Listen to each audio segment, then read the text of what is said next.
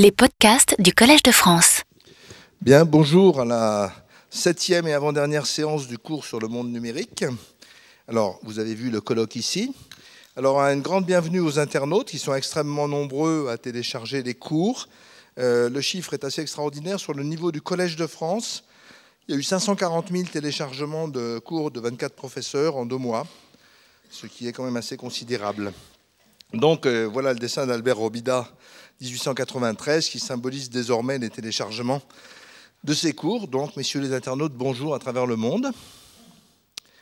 Aujourd'hui, on va parler d'une nouvelle science qui s'appelle la magique. C'est un nom que je vais trouver ce matin, euh, qui est la science de faire des choses magiques sur des images avec des mathématiques. Alors, les images, évidemment, tout le monde en a, tout le monde s'en sert.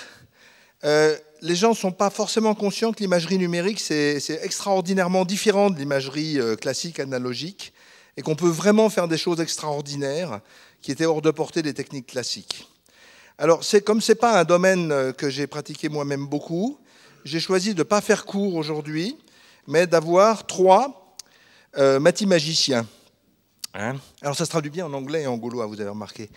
Euh, trois mathimagiciens le premier est Nicolas Ayache de Sophia Antipolis, que je connais depuis longtemps et qui travaille sur l'imagerie médicale et tout un tas d'autres choses, la robotique médicale, et dont le titre c'est euh, L'imagerie médicale aux patients virtuels.